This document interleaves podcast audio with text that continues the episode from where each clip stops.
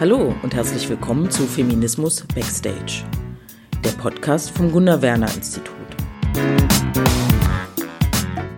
Die wichtigsten Ideen entstehen oft hinter den Kulissen, bei einem Kaffee oder Tee, dann, wenn man gar nicht damit rechnet. Wie gehen wir im GWI mit aktuell brennenden Themen um? Was bewegt uns? Welche Diskussionen lassen unsere Wände wackeln? Und was fehlt uns in den öffentlichen Debatten? Das alles diskutieren wir jeden Monat neu. Hallo und willkommen zur Trans Awareness Week des Gunda Werner Instituts und zu einer neuen Folge des Podcasts Feminismus Backstage. Mein Name ist Sofbenja Petzelberger. Ich bin nicht-binär und transmaskulin und arbeite als Wissenschaftlerin und Bildungsreferentin zu queer-feministischen Themen. In meiner Freizeit schreibe ich Songs und trete auf unter dem Namen Support Support. Normalerweise sitzen hier ReferentInnen des GWI, aber wir machen heute den Trans Takeover und äh, genau, für die Trans Awareness Week ähm, sitzt neben mir Tessa Ganserer. Hallo. Hallo. Die seit der konstituierenden Sitzung am letzten Dienstag ganz offiziell für die Partei Die Grünen in den Deutschen Bundestag eingezogen ist. Herzlichen Glückwunsch an der Stelle. Ja, danke schön. Tessa ist 44 Jahre jung und hat bereits eine steile politische Karriere im Bayerischen Landtag hinter sich, wo sie sich besonders für eine grünere Umwelt- und Verkehrspolitik stark gemacht hat. Seit ihrem Outing und ihrer öffentlichen Transition ist Tessa auch international bekannt. Sie nutzt ihre Plattform, um sich für queerpolitische Themen stark zu machen und ist nun eine der ersten beiden Transfrauen im Deutschen Bundestag.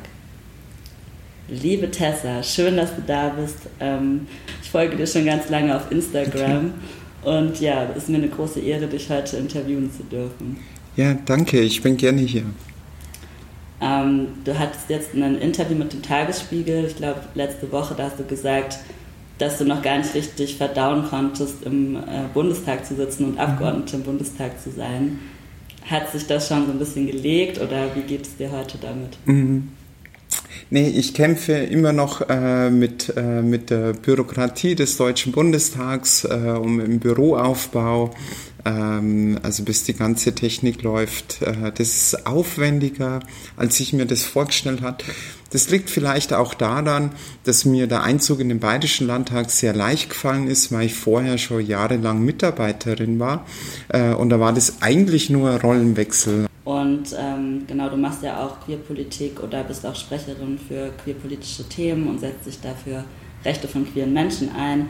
Und ähm, hast aber auch mal gesagt, dass es so emotionale Schwerstarbeit ist, also eben selber betroffen zu sein und dann gleichzeitig eben für diese Rechte zu kämpfen.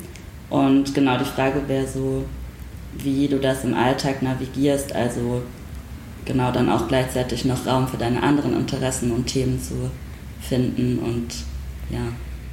Ja, das ist äh, generell ähm, so die große Kunst äh, in einem politischen Mandat, äh, den Spagat zwischen äh, Politik und äh, Privatleben äh, zu schaffen oder sich überhaupt noch ein bisschen Privatleben zu erhalten, weil ähm, man in, in, so ein Mandat eigentlich komplett aufgehen kann. Ja, man soll sich ja als Mensch nicht verlieren und ähm, ähm, natürlich auch äh, immer ähm, äh, die, die große Herausforderung, sich auf Themen zu konzentrieren und seine Arbeit effektiv einzuteilen und ähm, alles unter einen Hut zu bringen. Ja, und du hast ja auch andere Themen, die dir wichtig sind politisch oder genau, also ist es dann schwierig, auch deine anderen Themen anzubringen, wenn du so in der Rolle als ja, queer politische Sprecherin mhm. und ich finde, das ist sehr unterschiedlich, ähm, weil äh, das äh, immer, immer äh, zum politischen Geschäft gehört, ähm, dass äh, ein Großteil der Arbeit wirklich klein-klein ähm, äh, ist. Ähm, wo man aber trotzdem was bewegen kann, mhm. das aber oftmals Themen sind, die sich äh, medial nicht gut darstellen und vermarkten lassen. Und es ist jedes Mal eine Gratwanderung, mhm. ähm, aber ich, ich glaube, dass ich äh, damit, auch wenn's, äh, wenn die Berichterstattung zunächst einmal ähm, im großen Teil äh, meiner Biografie geschuldet ist und das mediale Interesse, ähm, dass ich äh, damit ähm, auch äh, die Themen und die Forderungen transportieren kann und dass ähm, das doch ähm, äh, nicht zu unterschätzender Beitrag für die Akzeptanzarbeit ist. Auf jeden Fall. Also das machst du ja auch ganz stark und äh, offen und ehrlich. Also wirklich beeindruckend finde ich das, wie du diese Plattform auch dann äh, immer wieder nutzt, eben um auf die Themen aufmerksam zu machen. So bin ich auch auf dich aufmerksam geworden, nämlich. Und zwar ähm, vor allem wegen deiner starken Haltung gegen das TSG, also das sogenannte Transsexuellengesetz, das ja seit rund 40 Jahren ähm, so fürchterlich äh, diskriminierend ist und versucht, die rechtliche und soziale Transition von Transmenschen in Deutschland zu regeln. Ähm, genau, du weigerst dich ja selbst, das TSG-Verfahren durchzuführen und setzt dich eben für das Selbstbestimmungsgesetz ein. Ähm, dazu gibt es jetzt auch aktuell einen Dokumentarfilm, der heißt Ab heute, der lange Weg zum eigenen Namen. Da bist du ebenfalls zu sehen unter auch anderen Transpersonen, die da äh, zu Wort kommen. Und ähm, genau, vielleicht kannst du für die Hörerinnenschaft ähm, kurz zusammenfassen, warum hast du dich dazu entschieden, deinen Namen und Personenstand nicht mit dem TSG zu ändern und was soll das neue Selbstbestimmungsgesetz beinhalten oder besser machen? Ähm, also ich, ich kann es versuchen, aber ich glaube, das geht nicht, ähm, das kurz zu fassen, ja. ähm, weil es einfach äh, wichtig ist, auch ähm, äh, die Geschichte zu, äh, zu kennen, äh, die Entstehungsgeschichte, ähm, nachdem äh, transgeschlechtliche Menschen in äh, unserer Gesellschaft äh, jahrzehntelang ähm, extremst stigmatisiert wurden. Ähm, das ganze Thema tabuisiert äh, war, äh, transgeschlechtliche Menschen wirklich an den Rand der Gesellschaft gedrängt wurden äh, und jahrzehntelang auch im Nachkriegsdeutschland keine Chance hatten, äh, rechtlich anerkannt zu werden, äh, war das ähm, schon ein Novum, ähm, dass endlich äh, ein Gesetz gab, ähm, das ähm, Transmenschen möglich gemacht hat, ähm, ihren falschen Geschlechtseintrag ähm, korrigieren zu lassen äh, und äh, ihren selbstgewählten Vornamen anzuerkennen. Aber ähm, dieses Gesetz atmet, finde ich, einen furchtbar schrecklichen Geist dunkler Vergangenheit. Mhm. Ähm, und ähm, dieses Gesetz war von Anfang an Unrecht. Es atmet den Geist eine Vergangenheit, als der Staat bestimmt hat, äh, welche Ehen annulliert werden müssen, äh, welches Leben lebenswert ist und welches Leben sich fortpflanzen darf. So war äh, in der Ursprungsfassung des TSGs ähm, noch vorgeschrieben, dass verheiratete transgeschlechtliche Menschen sich erst einmal scheiden lassen mussten, ähm, dass sie eine geschlechtsangleichende Operation vornehmen lassen mussten und den Nachweis erbringen, dass sie wirklich unfruchtbar sind, bevor sie in ihrem eigenen Geschlecht staatlich anerkannt äh, wurden. Ähm, diese Vorgaben wurden in äh, mehreren einzelnen Urteilen des Bundesverfassungsgerichts für grundgesetzwidrig erklärt. Ähm, diese ähm, ja, äh, Grundrechte ähm, haben wir nicht äh, der Politik zu verdanken, sondern es waren mutige VorkämpferInnen, äh, die sich äh, für unsere Rechte stark gemacht haben und die in äh, teilweise jahrelangen Prozessen bis hinauf zum Bundesverfassungsgericht diese Grundrechte für uns erstritten haben. Von dem her äh, ist es heute schon wesentlich leichter, ähm, in dieser Gesellschaft ähm, zu bestehen, ähm, aber geblieben ist nach wie vor äh, die Zwangsbegutachtung. Ähm, und ähm, ich finde, kein Staat, kein Richter ähm, hat äh, das Recht, darüber zu entscheiden, ob ich der Mensch sein darf, der ich bin. Und deswegen finde ich dieses Verfahren nach äh, transsexuellen Gesetz, wonach ich einen Antrag bei Gericht stellen müsste, mhm. ähm, einen ausführlichsten Translebenslauf beilegen muss und dann zwei psychologische Gutachten über mich ergehen lassen muss, nur damit dann ein Richter entscheiden kann, ob mich der Staat als die Frau akzeptiert, die ich jetzt schon seit Jahren jeden Tag in der Öffentlichkeit stehe. Das ja. finde ich ähm, so einen äh, dermaßen äh, gravierenden Verstoß äh, gegen die Menschenwürde und gegen äh, mein grundgesetzlich geschütztes Recht ähm, auf Selbstbestimmung, äh, weshalb ich mich diesem Verfahren einfach nicht unterziehen kann. Ja, danke, dass du da nochmal so ausgeholt hast auch. Ich finde das auch richtig wichtig, diese Geschichte zu benennen und die zu kennen und auch, ähm, das ist ja auch jüngste Geschichte, also die ähm, äh, Zwangsscheidung äh, zum Beispiel oder auch die, also mhm. genau was Die Zwangsscheidung war, hatte bis 2007 Bestand äh, und ähm, der äh, Zwang zur geschlechtsangleichenden Operation bestand bis 2011. Also das ist noch gar nicht so lange her. Und ich denke so, auch ähm, ähm, also die, diese Vorgaben, ähnlich wie die Zwangsbegutachtung, die kommen heute ähm, aus einer Zeit, äh, wo ähm, äh, Transgeschlechtlichkeit äh, extrem pathologisiert wurde, mhm. ähm, äh, mit, mit der Einstellung, ähm, ähm, dass, dass wir äh, am besten vor uns selbst geschützt werden müssen und nicht wissen, ähm, äh, wer und was wir sind. Ähm, und da ist halt mittlerweile auch ähm, äh, die Psychologie deutlich weiter. Ähm, ja. äh, Trans ist keine Krankheit. Ähm, das ist auch nichts, wofür man sich oder wogegen man sich entscheiden kann. Man kann das auch so gesehen nicht, ähm, nicht irgendwo an irgendwelchen Blutbildern messen.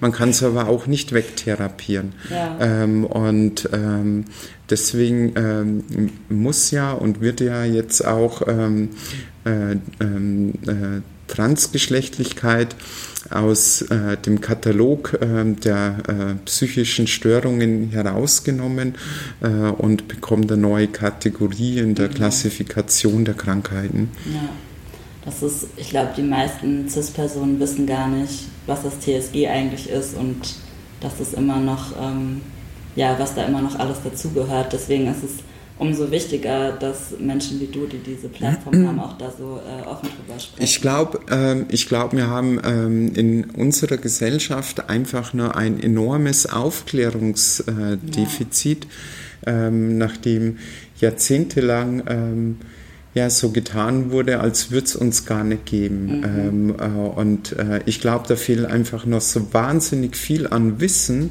äh, und äh, an Verständnis ähm, und, und auch äh, die, ähm, äh, ja, äh, die, die Rechtsprechung äh, und ähm, äh, die höchstrichterlichen äh, Bundesverfassungsgerichtsurteile sind, glaube ich, im Bewusstsein unserer Gesellschaft als Ganzes noch nicht so richtig angekommen. Ja, das stimmt. Also den Fakt, ähm, dass das Bundesverfassungsgerichtsurteil von 2011 ähm, im Prinzip sich einreiht in einer ähm, schon seit Jahren existierenden, sehr stringenten Rechtsprechung, mit der äh, die Selbstbestimmungsrechte von transgeschlechtlichen Personen nach und nach weiter gestärkt wurden und mhm. anerkannt wurden mhm. und äh, die einfach darauf fußen, dass es äh, einfach seit vielen Jahren anerkannt der äh, Stand der Wissenschaft ist, ja. dass sich Geschlechtlichkeit eben nicht allein anhand von körperlichen Merkmalen oder Chromosomen festmachen lässt. Ähm, und ähm, das, glaube ich, ist so im Bewusstsein der Bevölkerung noch nicht so richtig angekommen, ja. äh, weshalb wir jetzt ja auch in, in letzter Zeit ähm, eine verstärkte äh, Diskussion und Auseinandersetzung um die Selbstbestimmungsrechte von Transpersonen auch in der Öffentlichkeit erleben. Ja. Bei diesem neuen Selbstbestimmungsgesetz, also es gab da ja ähm, einen Entwurf von der FDP und eben auch von deiner Partei, von den Grünen. Ähm, vielleicht auch nochmal eben für die Hörerinnenschaft, was ist denn dann das Selbstbestimmungsgesetz oder was soll da rein? Ähm, also ja Wir sind der Meinung, dass es keine äh, Sondergesetze für Transpersonen braucht, ähm, dass man natürlich eine Regelung braucht, um äh, bei der Geburt ähm, fälschlicherweise ähm, ähm fa oder falsche ähm, äh, ähm, Geschlechtseinträge korrigieren zu lassen. Und das macht man am besten dort äh, in den Gesetzen, wo es hingeht, ähm, und ähm, das eben im Personenstandsgesetz. Ähm, da wurde ja äh, der Gesetzgeber in der letzten Legislaturperiode ein weiteres Mal vom Bundesverfassungsgericht aufgefordert ja. äh, zur äh, Stärkung der Selbstbestimmungsrechte, der grundgesetzlich geschützten Selbstbestimmungsrechte. Mhm. Muss ja sagen, das sind Grundrechte, ja. ähm, die hier nicht eingehalten wurden.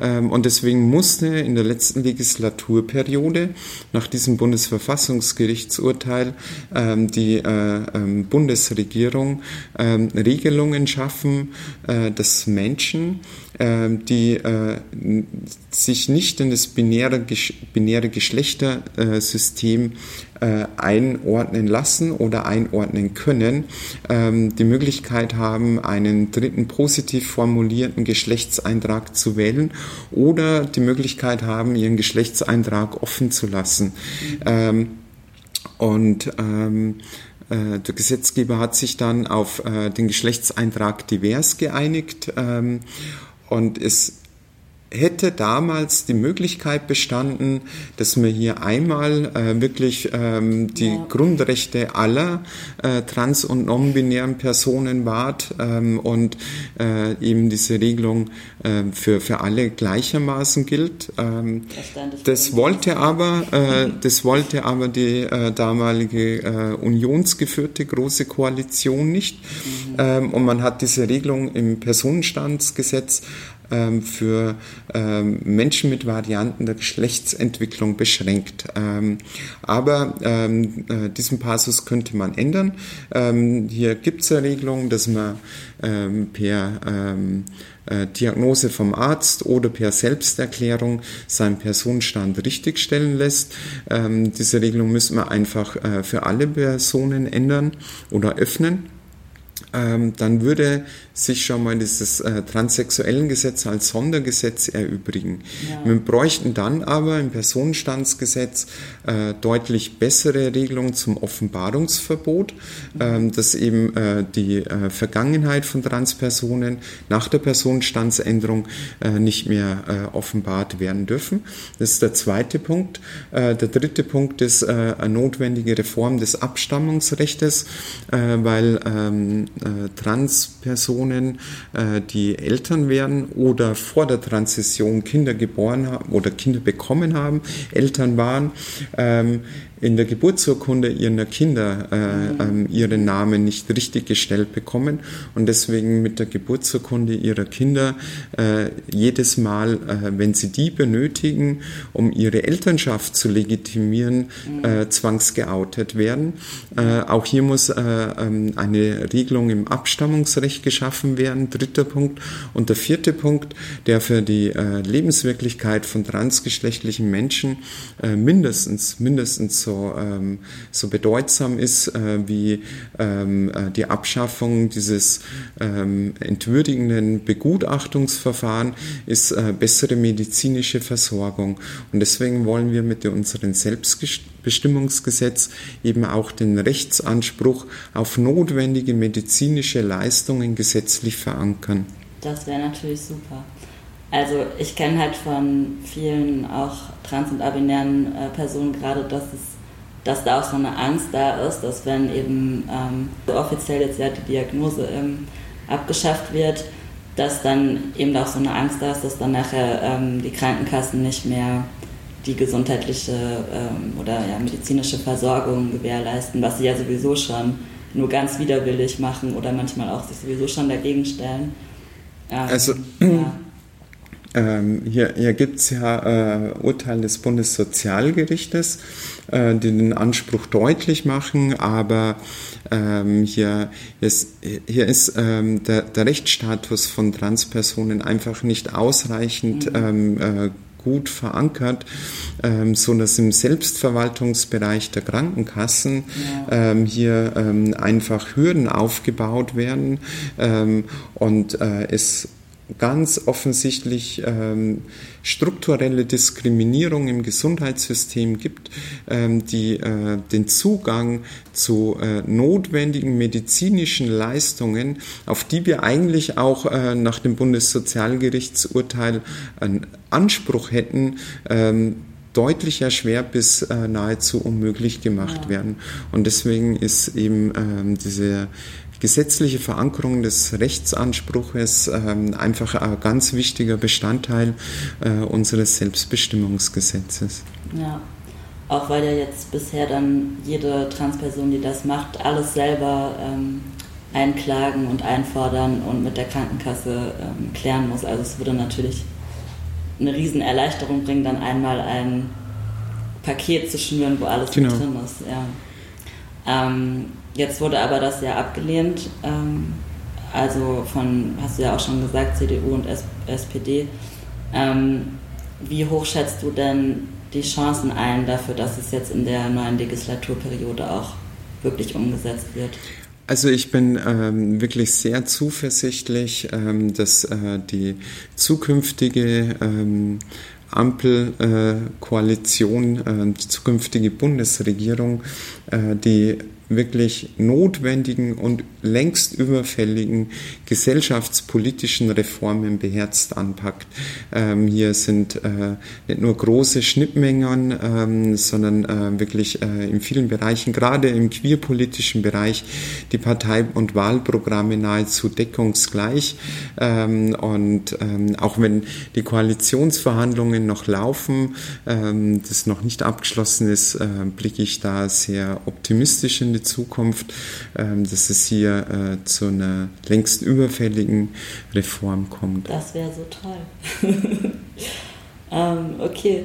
Äh, gibt es noch andere Bereiche, die du gerade nennen möchtest, äh, wo du dich für trans- und abinäre Menschen einsetzt, jetzt ähm, genau in deiner Arbeit? Also ganz wichtig ähm, ist mir die Akzeptanzarbeit und die Antidiskriminierungsarbeit, mhm. ähm, weil wir äh, ähm, hier gibt es ja auch Parallelen zu anderen gesellschaftlichen Problemen beziehungsweise gesellschaftlichen Phänomenen, ähm, dass wir ähm, solche Sachen nicht einfach per Gesetzesbeschluss, per Parlamentsbeschluss aus der Welt schaffen können.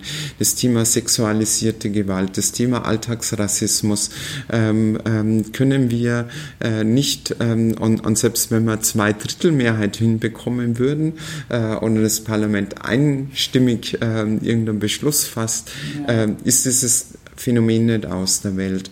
Ja. Ähm, hier haben wir eine gesamtgesellschaftliche Aufgabe. Ähm, hier ist natürlich die Politik gefordert, die Rahmenbedingungen zu schaffen, die Akzeptanzarbeit ähm, äh, zu unterstützen, finanzielle und personelle Ressourcen bereitzustellen. Ähm, aber das, glaube ich, wird eine lange Aufgabe, ähm, auch wenn es mich als Politikerin ähm, eher äh, ernüchtert äh, und bisweilen deprimiert. Ähm, aber ich glaube, wir müssen anerkennen, dass wir ähm, diese großen gesellschaftlichen Aufgaben ähm, als Gesellschaft gesamt, dass alle gesellschaftlich relevanten äh, Kräfte, äh, NGOs, Organisationen, ähm, auch äh, kirchliche Einrichtungen, äh, egal welcher Konfession sie angehören, sich diesen Aufgaben und Herausforderungen stellen müssen äh, und ihren Beitrag äh, für gutes, besseres und friedliches Miteinander leisten müssen. die Politik muss da die Rahmenbedingungen schaffen, weshalb mir es eben auch ein wichtiges Anliegen ist, dass wir einen Aktionsplan Plan äh, für Vielfalt bekommen um mhm. diese äh, Aufklärungsakzeptanzarbeit zu leisten. Äh, und ähm, dann gehört aber auch dazu, dass dort, wo fehlende Akzeptanz äh, sich ähm, in Ablehnung, in Abwertung, Benachteiligung bis hin zur äh, Gewalt entlädt, ähm, die Politik, der Rechtsstaat sich schützen und äh, unterstützend äh, vor äh, Menschen stellt die anhand von gruppenbezogenen Merkmalen Benachteiligung oder sogar Gewalt erfahren haben. Deswegen brauchen wir auch eine Stärkung der Antidiskriminierungsstelle des Bundes und äh, deutlich äh, entschlossene äh, Verfolgung von Hassgewalt online wie offline. Und das trifft eben nicht nur queere Menschen, sondern alle marginalisierte ja. Gruppen. Und hier kann ich nur appellieren, ähm, dass wir, äh, weil wir, ähm, weil, weil die Diskriminierungsursachen und Strukturen äh, mhm. oftmals so starke Parallelen aufweisen, ähm, dass wir äh, hier uns zusammentun und uns gemeinsam für friedlicheres und besseres Miteinander einsetzen.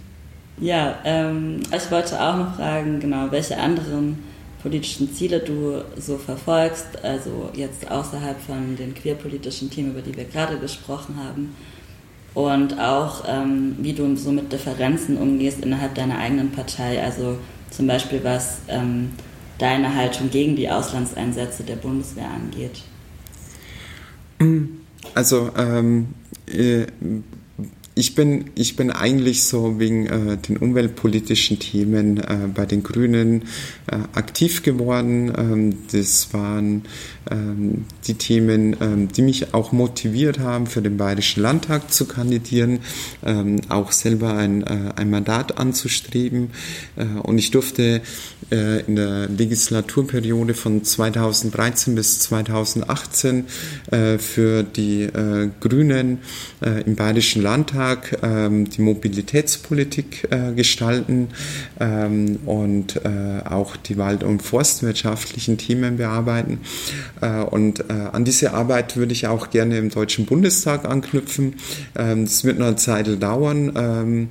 Jetzt stehen erst einmal die Koalitionsverhandlungen an, dann die Regierungsbildung und dann vielleicht vor Weihnachten gelingt es uns als Fraktion, wenn dann auch klar ist, ähm, äh, ob Ministerien neu zugeschnitten werden ähm, äh, und dann entsprechend dann auch die Ausschüsse im Parlament sich anpassen. Ähm, dann als letztes werden dann äh, die thematischen Zuständigkeiten verteilt ähm, und da bin ich dann gespannt, ähm, wo ich dann, äh, an welchem Platz ich für die Grünen in den nächsten vier Jahren dann auch Politik mitgestalten darf ähm, und äh, Spannungsthemen, äh, weil gerade das Thema Auslandseinsätze, also ich glaube, ähm, das, ähm, das, sind ähm, Gewissensentscheidungen mhm. Ähm, äh, und ähm, vor solchen Entscheidungen habe ich den allerhöchsten Respekt das war echt eine, eine Sache, äh, wo ich die Bundestagsabgeordneten nie beneidet habe äh, und froh war, dass ich solche weitreichenden Entscheidungen im Bayerischen Landtag nicht fällen musste ähm, und ähm, weshalb ich ja nach wie vor vor diesem Mandat, auch wenn es für mich eine echte Freude ist und eine große Ehre, im Deutschen Bundestag Politik gestalten zu dürfen, aber vor solchen Entscheidungen, da habe ich Respekt und da bin ich mir sicher, ähm, dass so oder so, wie, wie dann auch eine Entscheidung zustande kommt, ähm, dass die nicht einfach wird ähm, und ähm, dass die äh, so manche schlaflose Nacht bereiten wird. Ja. Und ähm, bei den Themen, was wäre denn so deine, welches Thema würdest du denn gerne? Ähm ähm, also ich würde liebend gerne äh, mich äh, wieder den verkehrspolitischen Themen äh, mhm. Zuwenden. Ähm, also ich würde am liebsten Mobilitätspolitik machen, weil ähm, ich habe da anderes Verständnis. Ähm, ähm, Mobilitätspolitik ist für mich einfach eine andere Herangehensweise. Also die Möglichkeit, sich von, von A nach B zu, äh, zu bewegen, ist einfach eine Grundvoraussetzung, am äh, gesellschaftlichen Leben teilzuhaben. Ähm, und äh, deswegen ist der Zugang ähm, zu einer bezahlbaren Mobilität ähm, eine äh, elementare Gerechtigkeitsfrage.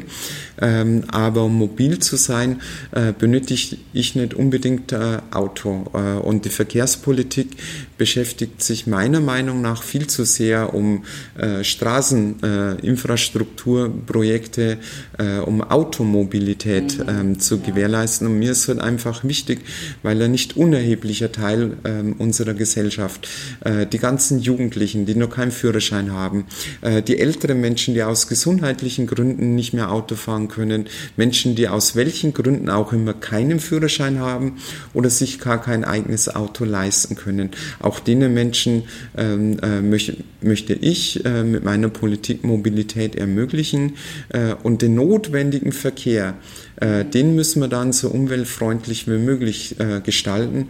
Und deswegen bin ich der Überzeugung, dass wir unsere mobilitätspolitischen Probleme nicht allein unter der Motorhaube lösen, indem wir einfach äh, den ähm, Verbrennungsmotor rauspacken mhm. äh, und ähm, batterieelektrischen Antrieb reinstecken. Ähm, das ist wichtig, äh, um die CO2-Ziele zu erreichen. Aber wir werden äh, die echte Mobilitätswende und die ganzen Probleme, ähm, zunehmende Flächenverbrauch für Infrastrukturprojekte, ähm, die, ähm, die zugestopften Straßen, ähm, mehr Grün, mehr lebenswerte Städte. Das werden wir nicht alles schaffen, äh, wenn wir ähm, auch unser Mobilitätsverhalten nicht ändern. Ja. Und da würde ich gerne weiterarbeiten. Da merkt man auch sofort, dass du dafür brennst. Also das fand ich gerade voll schön. Ja. Dann danke ich dir ähm, vielmals für deine Zeit und auch für alle dein Engagement für unsere Community und ja, dafür, dass du deine öffentliche Plattform eben nutzt, um dich so einzusetzen für unsere Rechte als Transperson. Ähm, ja, es war mir eine große Freude, mit dir zu reden und falls du noch Ausgehtipps brauchst für Berlin oder so, sag gerne Bescheid. Ja, danke, die nehme ich gerne entgegen. Das war Feminismus Backstage, der Podcast vom Gunnar Werner Institut. Vielen Dank fürs Zuhören. Unsere Auftritte auf der Bühne findet ihr auf unserer Webseite unter www.gwi-böll.de. Dort könnt ihr auch unsere Newsletter abonnieren oder ihr folgt uns einfach auf Facebook. Dann seid ihr immer gut informiert. Tschüss und bis zum nächsten Mal.